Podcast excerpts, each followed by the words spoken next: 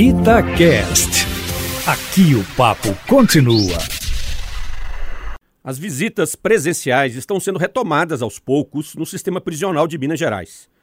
O governo estadual estabeleceu protocolos específicos a serem observados de acordo com a localização dos estabelecimentos penais e a situação da macro-região, onda verde, amarela e vermelha, para a especificação das regras de visitação ou para o impedimento desses encontros.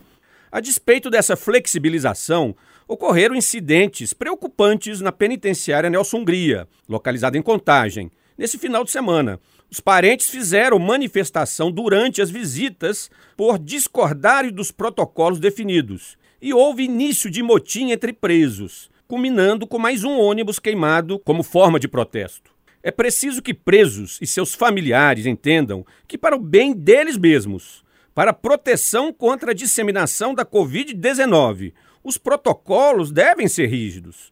O contato físico, bem como o tempo destinado às visitas, devem ser necessariamente controlados. Não há como voltar à normalidade anterior à pandemia, pelo menos por enquanto. No caso da Nelson Hungria, por se enquadrar na onda amarela, as visitas são através de parlatórios isolados por um vidro e com acompanhamento de agentes com distanciamento mínimo de 2 metros e tempo máximo de 20 minutos de duração. Cada preso pode receber a visita de um familiar a cada 30 dias. E as visitas íntimas estão ainda proibidas. Volto a dizer, é compreensível a insatisfação dos presos e de seus familiares, pois não se encontram desde o mês de março.